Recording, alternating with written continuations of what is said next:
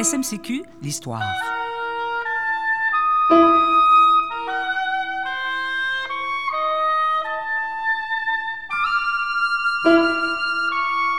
Ce balado raconte l'histoire fascinante de la Société de musique contemporaine du Québec, la SMCQ, à la fine pointe de la création musicale depuis 1966.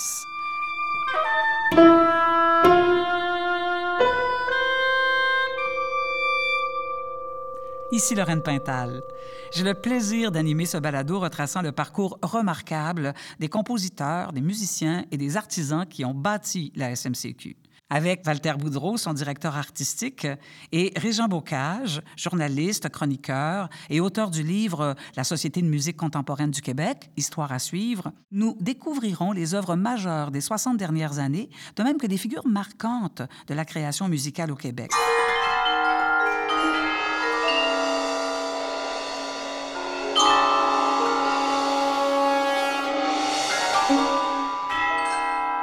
Cet épisode, on va s'intéresser au début de la musique contemporaine au Québec dans les années 50, en particulier à une figure centrale par qui tout est devenu possible, Serge Garand.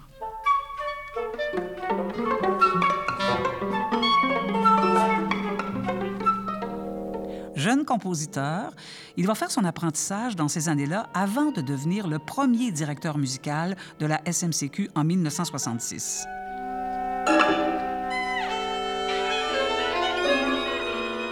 Suis en compagnie de Régent Bocage? Salut Régent. Salut Lorraine. Dites-nous, qu'est-ce qui se passait dans les années 50 en musique au Québec? Après une première moitié de siècle marquée par deux guerres mondiales, les années 50 sont celles du renouveau et de nombreux artistes font table rase des acquis du passé, du moins en Europe et aux États-Unis. Au Québec, il y a bien eu le refus global en 1948, mais son influence va se faire sentir plus tard. En musique, la tradition classique règne en maître. Impossible d'entendre la musique actuelle. De jeunes compositeurs comme Serge Garand regardent et surtout écoutent les innovations qui se font ailleurs. Ils ne veulent surtout pas suivre les chemins de la tradition, comme le faisait, par exemple, un Claude Champagne à Montréal.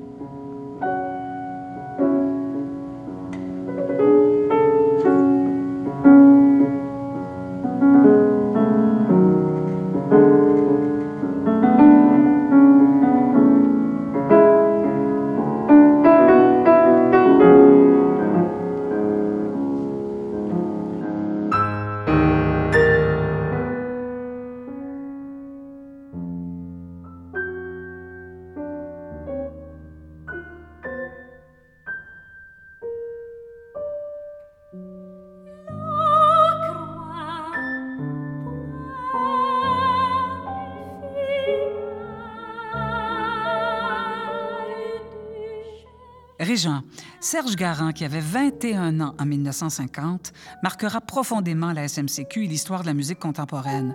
Qui était-il à ce moment-là? Serge Garand est né à Québec en 1929, puis il a passé quelque temps à Verdun avant d'arriver en 1941 à Sherbrooke.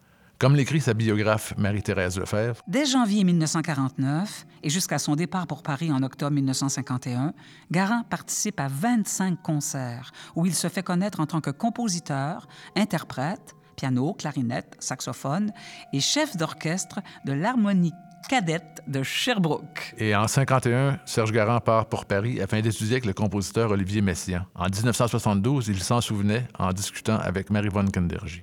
Un Messiaen, par exemple, a eu certainement une très grande influence sur moi, euh, certainement moins stylistiquement, parce que finalement, euh, je suis resté assez loin euh, de l'esthétique de Messiaen. Seulement, il m'a vraiment appris à écouter la musique, non seulement avec mes oreilles, mais avec mon esprit. Je dois dire qu'avant de partir d'ici, du Canada, et d'aller chez Messiaen, c'est une chose qu'on ne m'avait jamais dite. Alors je ne savais pas que ça se faisait. Je pensais vraiment que la musique, ça rentrait par une oreille littéralement et ça sortait par l'autre, à moins que ça reste un petit bout de temps dans la tête.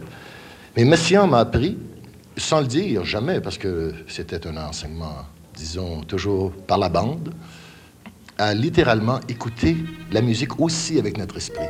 Et entre autres, je me souviens que c'est avec lui que j'ai commencé de fréquenter la musique que je n'aimais pas, beaucoup plus que celle que j'aimais, parce que je la trouvais plus importante.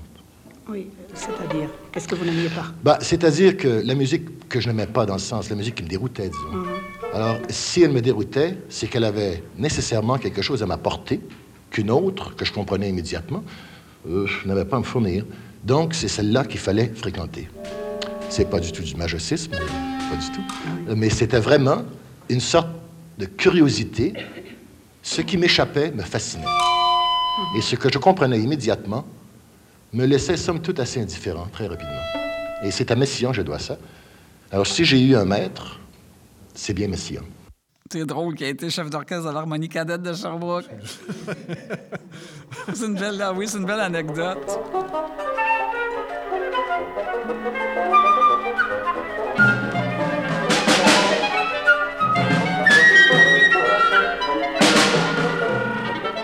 Le 1er mai 1954, Serge Garand organise au Conservatoire de musique du Québec, avec François Morel et Gilles Tremblay, le premier concert de musique contemporaine à Montréal, qui marque un jalon.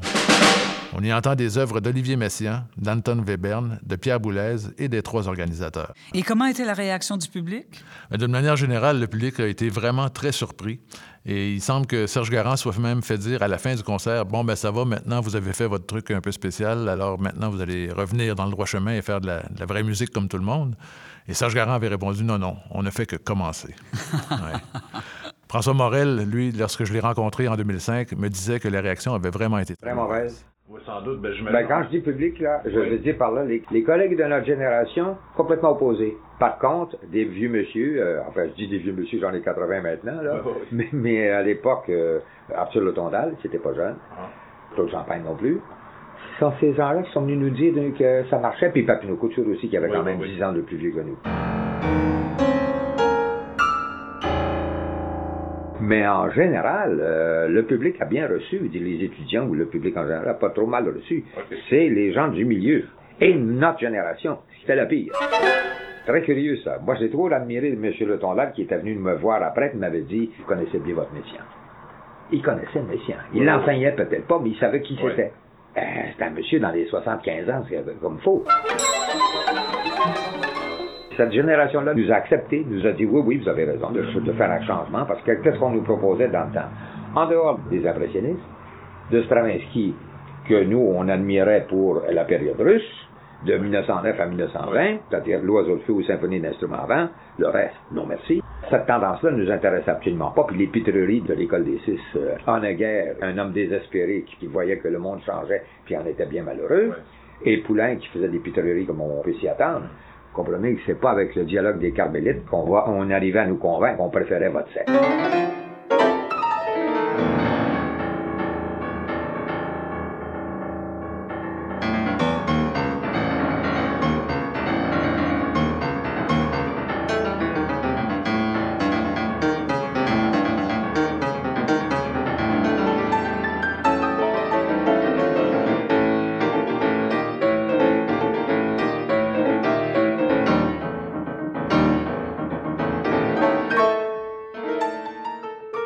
Savoir comment Serge Garand a réagi face à cet accueil mitigé de la part de ses pairs. Il devait pas être un peu découragé? Mais Garand va organiser d'autres concerts. Le 1er mai 1955, c'est un programme en hommage à Anton Webern, disparu dix ans plus tôt. À ce concert, il fait entendre sa pièce, Nucléogamme, qui est la première pièce de musique mixte produite au Canada.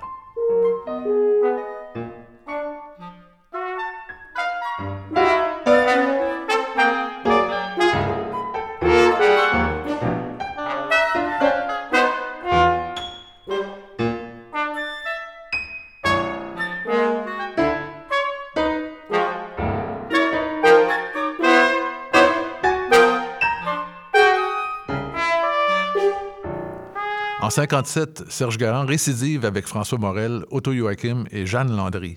Ensemble, ils fondent le groupe Musique de notre temps, qui va organiser des concerts. Ils vont faire entendre des musiques de Schoenberg, Berg, Messiaen, Varese, Boulez, Stockhausen ou Cage.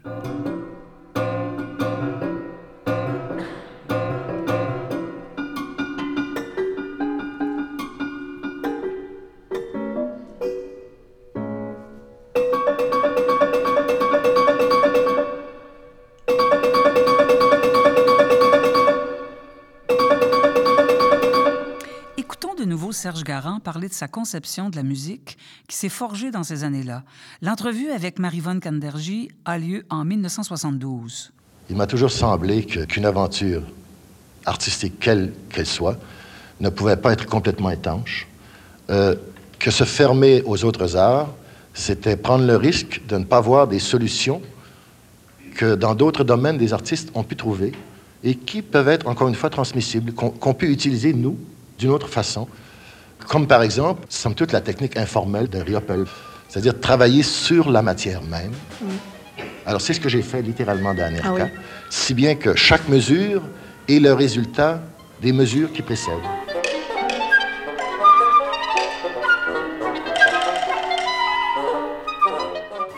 Et je ne sais absolument pas où je m'en vais. Pas plus que le peintre. Et l'œuvre, quand elle est terminée, eh bien, elle est terminée, c'est tout. Et elle n'a pas à se défendre. Je ne peux pas la défendre. Je n'ai pas le goût de la défendre. elle se défend tout seule, ou elle marche ou elle ne marche pas. Mais exactement comme un tableau.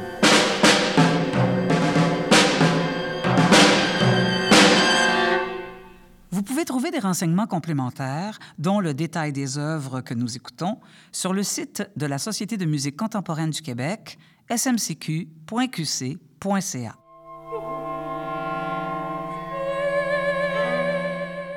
Régent, ça fait deux fois qu'on parle de Marivonne Candergy. Alors, pouvez-vous nous dire deux mots sur elle, car je sais que c'est une femme extraordinaire qui a joué un rôle majeur pour la SMCQ et la musique actuelle. Absolument. Marie-Vonne Kendergy est l'une des fondatrices de la SMCQ. C'est elle qui a monté le projet, en fait, avec Wilfrid Pelletier, Pierre Mercure et Serge Garand. Elle a été l'achevée ouvrière vraiment de la SMCQ durant toutes les premières années de la société.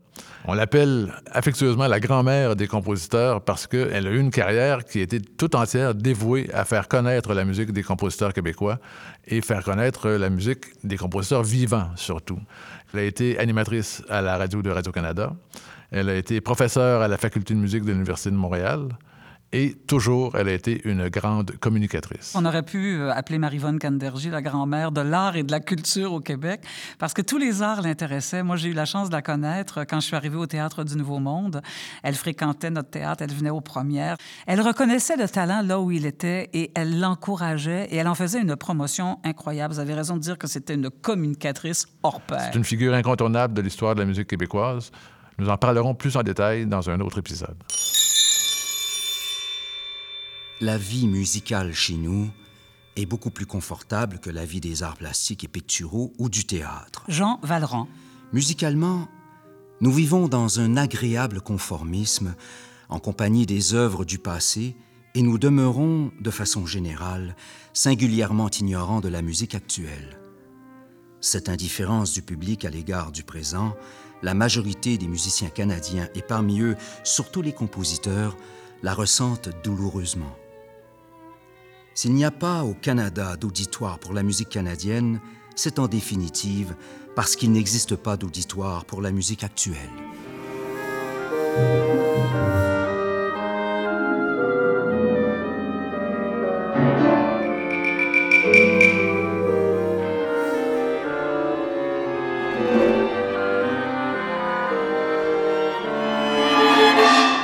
Ce climat de grande noirceur, peu propice aux recherches, Serge Garand trouve la vie difficile au Québec. Pour vivre, il se réfugie dans le jazz et la musique de scène. Dans sa biographie, Serge Garand et la révolution musicale au Québec, Marie-Thérèse Lefebvre écrit il s'interroge sur la situation du créateur au Québec et publie deux articles importants où il manifeste un certain désespoir devant l'inertie de notre vie culturelle. Garand songe sérieusement à quitter le Québec. Mais bien des choses changent en 1961. Duplessis meurt en 1959. Un courant de libération entraîne le Québec dans une révolution qu'on a dite tranquille. Des mouvements politiques prônent l'indépendance. De la bouche des poètes surgissent des mots nouveaux. Des peintres proposent une nouvelle démarche dans l'exploitation de la matière. Garand prend donc la décision de demeurer au Québec et de poursuivre l'aventure. Trois événements orienteront cependant son évolution dans cette nouvelle décennie. La Semaine internationale de musique actuelle de Montréal, la création de la Société de musique contemporaine du Québec et son engagement comme professeur d'analyse et de composition à la Faculté de musique de l'Université de Montréal.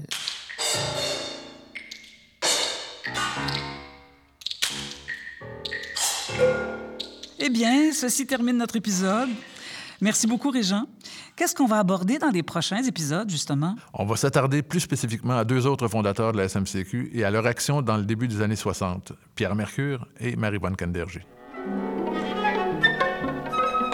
Dans cet épisode, vous avez entendu des œuvres musicales de Serge Garand, Claude Champagne, Olivier Messiaen, François Morel et John Cage. Merci à l'équipe de production. Alors, il m'a fait plaisir d'animer ce balado, Lorraine Pintal, le chroniqueur Régent Bocage, les voix, merci à Jean-François Casabonne et Guy Nadon, à la technique, Philippe Bouvrette, conseiller à la réalisation, Laurent Major, réalisation, Christian Leary, une idée originale de Walter Boudreau, une production de la SMCQ.